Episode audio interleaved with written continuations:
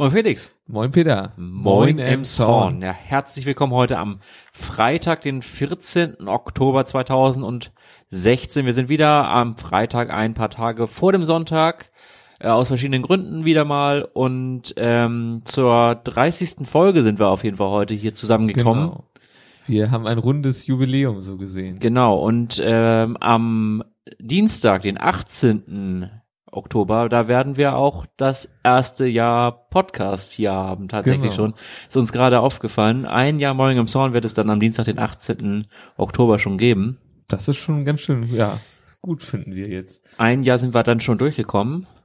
Ja. Durch, durch die Stadt, viele Themen hier aufbereitet im Podcast und ja, lass uns mit den Themen einfach gleich anfangen. Ja, genau. Da können wir auch gleich anfangen. Und zwar fangen wir an mit einem weiteren Fest, so gesehen. Und zwar das Streuobstwiesenfest. Da sozusagen die Bilanz, will ich mal sagen, äh, wurde gezogen. Es war ein voller Erfolg, das Fest. Äh, da gibt es zum Beispiel äh, einen kleinen Bericht von ähm, Herrn Helmut Dürn, Dürnberg. Der ist vom NABU, der sagte schon nach, äh, schon ab 10 Uhr war der Stand überfüllt, da konnten sie schon keine weiteren Leute mehr auf den Stand lassen, weil es einfach so gut ankam da, das Angebot von ihnen. So allgemein, äh, der komplette Tenor war, es war ein super gelungenes Fest, was einfach für Kinder optimal war, die wurden, dem wurde wieder gezeigt, äh, ja, wo kommen eigentlich so die Nahrungsmittel her, dieses ganze, die Milch kommt nicht von der Milka-Kuh und sowas. Das ist, äh, wurde einfach nochmal besser vermittelt alles. Natürlich, der Apfel stand sehr stark im Fokus. Ich meine, beim Streuobstwiesenfest macht das auch Sinn. Also das Comeback von dem Streuobstwiesenfest war ein richtig großer Erfolg in Elmshorn. Das war so der Tenor der ganzen äh, Sache, ja. Ja, ein großer Erfolg werden wird wahrscheinlich dieses Jahr auch wieder das Eisvergnügen, das äh, am 18. November dann wieder startet und dann bis zum 1. Januar 2017 äh, gehen wird. Und dieses Jahr wird es beim Eisvergnügen einen neuen Caterer geben. Der betreibt äh, das, äh, äh, den Beach Club im, äh, in Bielenberg und der wird ein anderes gastronomisches Angebot als bisher bieten. Unter anderem wird es da Burger geben und auch Pommes, belgische Pommes. Und äh, er setzt darauf, dass das ein bisschen qualitativ hochwertiger ist und unter anderem halt auch durch Porzellanteller und Gläser, so schreibt die Holsteiner an der, äh, in ihrer Ausgabe. Und der EMTV hat bereits äh, äh, gemeldet, dass äh, 163 Teams sich bereits schon fürs Eisstockschießen angemeldet haben und bis zu 256 Teams äh, können mitmachen und die werden wohl auch erreicht werden, so wie es ausschaut. Also es ist sehr begehrt.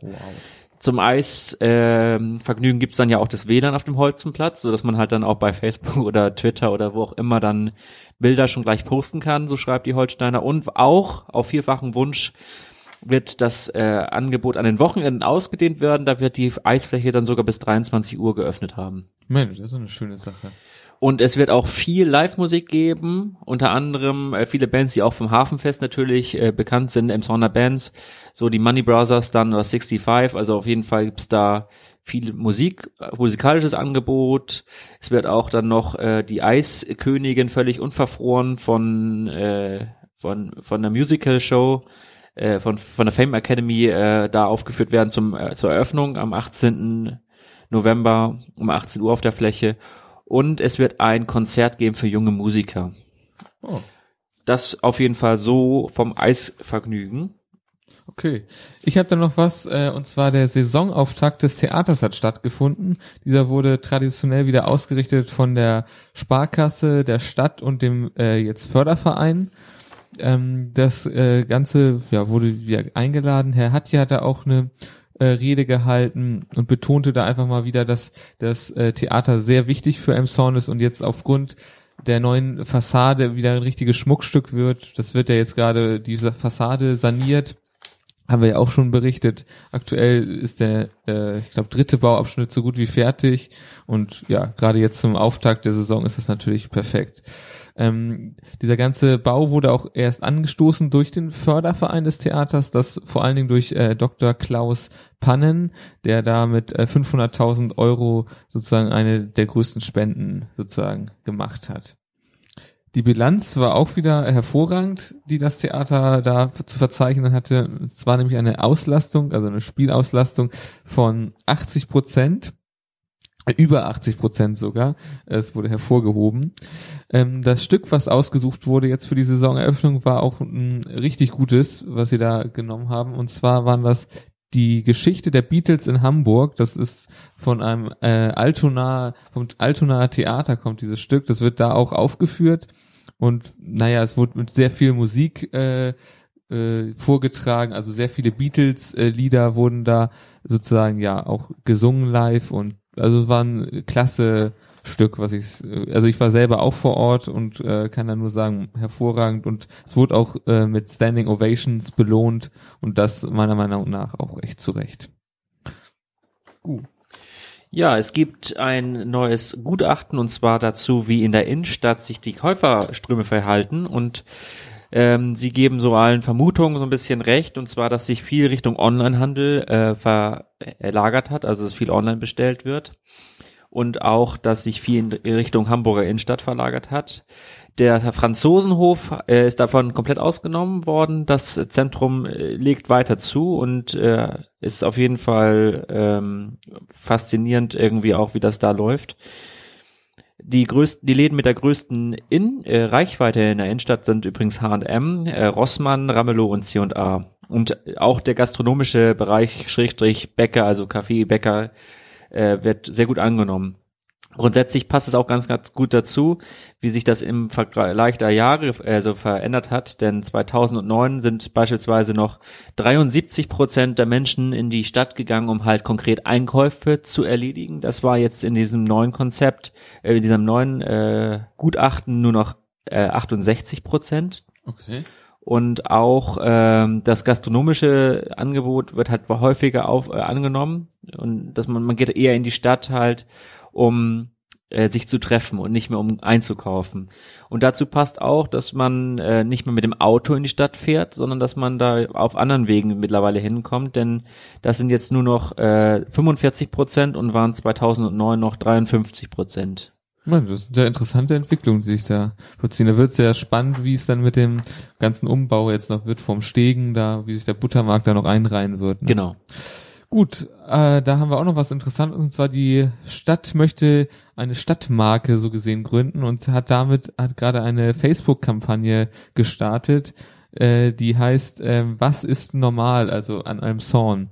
Und da äh, kann man jetzt einfach so gesehen äh, einfach beschreiben, was äh, ist eigentlich normal an einem Song. Das ist jetzt zum Beispiel als kleine Anregung, hat Herr Hatje da geschrieben, dass für ihn normal mittlerweile ist, beziehungsweise was für ihn beim Sound auch ausmacht, das sollte halt auch mit reinkommen, dass er halt am Samstag auf dem Buttermarkt einfach Freunde trifft. Einfach da, das gehört für ihn jetzt einfach schon dazu. Das ist einfach so, so ein Ding, was für ihn im Sound ausmacht und das äh, Thema statt was ist normal äh, kam vor allen Dingen dadurch zustande, weil äh, viele in Umfragen haben gezeigt, dass einfach äh, Leute sagen, dass dieses Normal, das ist mittlerweile schon fast so gesehen was Außergewöhnliches, weil immer so viele, ich sag mal, außergewöhnliche Sachen passieren, so viele Sachen, dass man normal schon fast so, so ein Trend werden kann, dass äh, das einfach was Gutes, was äh, Schönes ist. Und bei dieser Facebook-Aktion da ist, äh, ja, wie gesagt, eine Facebook-Seite wurde da eingerichtet, da kann man dann seinen Bericht auch hinschreiben und es gibt da auch äh, sozusagen ein Gewinnspiel, sag ich mal, oder Gewinne bei der Aktion. Und zwar gibt's da, ich glaube, als ersten Preis ein iPad zu gewinnen und dann noch Einkaufsgutscheine im Wert von 20 bis 100 Euro, so verschiedene Gutscheine noch. Und ja, das sind so, das, da werden wir eventuell eine neue Stadtmarke kriegen. Die Messe Berufe Live startet wieder und zwar wird das am 11.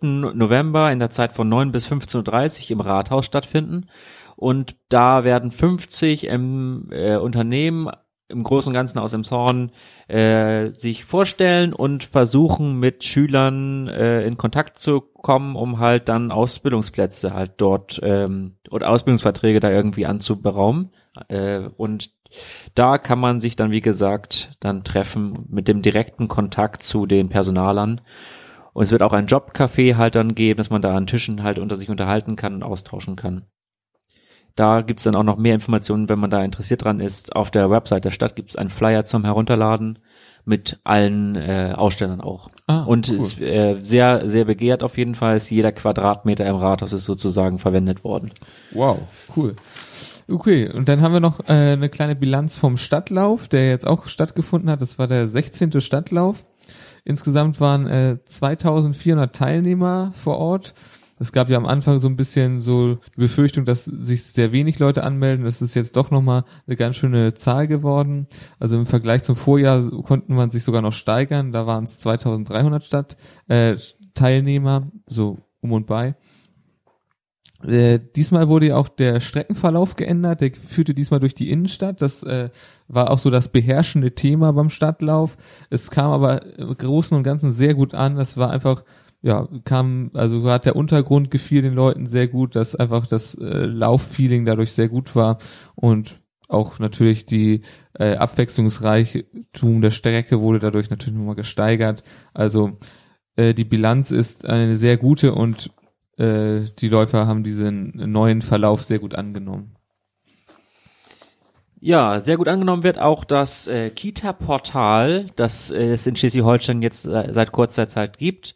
Und äh, die erste Stadt, die im Kreis Pinneberg in diesem Kita-Portal auch mit ihren Kindertagesstätten äh, vertreten ist, ist die Stadt Emshorn. Dort sind mittlerweile 19 äh, Kitas angemeldet. Die restlichen drei Einrichtungen werden auch noch folgen. Und es ist dafür gedacht, wie ich auch vor einiger Zeit schon mal in diesem Podcast erwähnt habe, dass Plätze bei Kindertagesstätten halt äh, sinnvoller vergeben wird, beziehungsweise es keine langen Wartelisten gibt, die mit vielen Dateileichen dann äh, äh, abgearbeitet werden muss durch die einzelne Einrichtung, sondern es eine zentrale Vermittlungsplattform gibt, wo man sich dann bewerben kann und so halt eine effektivere Platz und vor allem schnellere Platzvergabe halt stattfinden kann, es also keine Mehrfachbewerbung mehr gibt. Dass Oh man ja, das im jetzigen ist es halt, oder bis vor kurzem war es halt, so- halt so bis dato, dass man sich, wenn man ein Kind hat, dass man sich dann parallel bei mehreren Einrichtungen halt angemeldet hat und sie halt Warteliste ließ, äh, setzen ließ. Und dann müssten natürlich da, müssen natürlich dann da die äh, äh, die Leitungen beziehungsweise da die, die einzelnen Einrichtungen dann die ganzen Listen abarbeiten und haben halt häufig auch zurückgemeldet bekommen, ja, wir haben schon einen Platz woanders bekommen und äh, ja, dann können sie uns streichen. Und das ist natürlich sehr viel Verwaltungsaufwand. Und deswegen gibt es jetzt dieses, dieses, diese Plattform, wo halt 19 Einrichtungen schon dran beteiligt sind. Wow. Und wo wir beim Thema Kindertagesstätte sind, würde ich sonst gleich weitermachen. Und zwar wird im kommenden Jahr angefangen, die Kita, eine neue Kita zu bauen und zwar, beziehungsweise umzubauen. Und zwar, wie wir auch schon einmal vor einiger Zeit erwähnt haben, wird das ehemalige Förderzentrum der Paul-Dormann-Schule ja nicht mehr benötigt als Förderzentrum und dort wird dann ein Bewegungskindergarten einziehen, der dann dort 2019 aller Wahrscheinlichkeit nach dann eröffnen wird und dort wird die Stadt Emshorn rund 700.000 Euro alleine in 2017 investieren und 2018 dann wohl nochmal dieselbe Summe. Das steht jetzt geht aus dem Artikel der Emshorner Nachrichten jetzt hier zwar nicht so hervor, aber es sind zwei Bauabschnitte auf jeden Fall geplant. Und dort werden 95 neue Betreuungsplätze dann geschaffen werden. Und eine Million Euro wird die Stadt äh, mit verschiedenen Fördergeldern auch noch vom Bund in die AWO Kita Stoppelhopser investieren. Das Gebäude dort ist 40 Jahre alt und dort ist auch ähm, Modernisierungs- und Sanierungsbedarf. Und dort werden, wie gesagt, auch noch ähm, Umbaumaßnahmen stattfinden in der nächsten Zeit dann. Ah, okay. Also viel Geld für Kitas. Sehr schön. Das, äh, dieses Geld, das äh, könnte vielleicht fehlen, und zwar dem EMTV. Äh, und zwar möchte dieser einen neuen, einen neuen Kunstrasen haben, und zwar anstatt des Grandplatzes in Wilhelmshöhe. Der sollte ja als Kunstrasen sogar umgestellt werden. Das ist äh, allgemein mittlerweile bekannt, dass Kunstrasenplätze um einiges besser sind, pflegeleichter und sowas. Allerdings äh, benötigt äh, würde dieser Umbau äh, 700.000 Euro kosten und äh, die Stadt hat das jetzt, also die Stadt würde das bezuschussen, allerdings nicht in 2017, das wird frühestens 2018 geschehen, aufgrund gerade dieser äh, erhöhten Ausgaben jetzt gerade was äh, Kita-Plätze angeht und das ist halt um einiges wichtiger erstmal. Äh, ja, das so als äh, Information. Die Stadt würde dieses wahrscheinlich mit äh, 210.000 Euro fördern, da wird es noch Förderung vom Land geben und den Rest würde halt der EMTV selber tragen. Heißt, der EMTV ist auch der größte Verein in Elmshorn mit circa 5.000 Mitgliedern. Das ist schon eine ganz ordentliche Zahl, die sie da aufwarten können. Also jeder Zehnte kann man ja quasi sagen. Ist Ja, TV. stimmt, kann man so sagen, ja. Ja. Wir sind ja jetzt die 50.000. Ja, äh, 420 Schüler sind evakuiert worden äh, in der Waldorfschule. Dort gab es am Freitag, den 7. Oktober, äh, wurde von einem Schüler ein bewaffneter Jugendlicher auf dem Schulgelände wohl gesichtet und dieses hat er halt weiter gemeldet und daraufhin hat sich dann die Schulleitung da entschlossen, in Kooperation mit der Polizei die Schule halt zu evakuieren und die sind dann alle in die äh, Berufsschule nebenan gebracht worden und dann halt auch nach Hause gebracht worden oder äh, abhol abgeholt worden von dort und die Polizei hat halt das Gebäude durchsucht, dabei dann kein Fest oder keine Waffe festgestellt, auch keine fremde Person festgestellt. Allerdings kam es dann noch zu einer Festnahme von einem Jugendlichen, der aber bestritt, dass er eine äh, Waffe besess, besitzen würde oder dass er damit auf dem Schulgelände gesehen wurde, also bestritt er und es gibt auch leider kein, oder es gibt auch keine weiteren Hinweise darauf, dass er da war.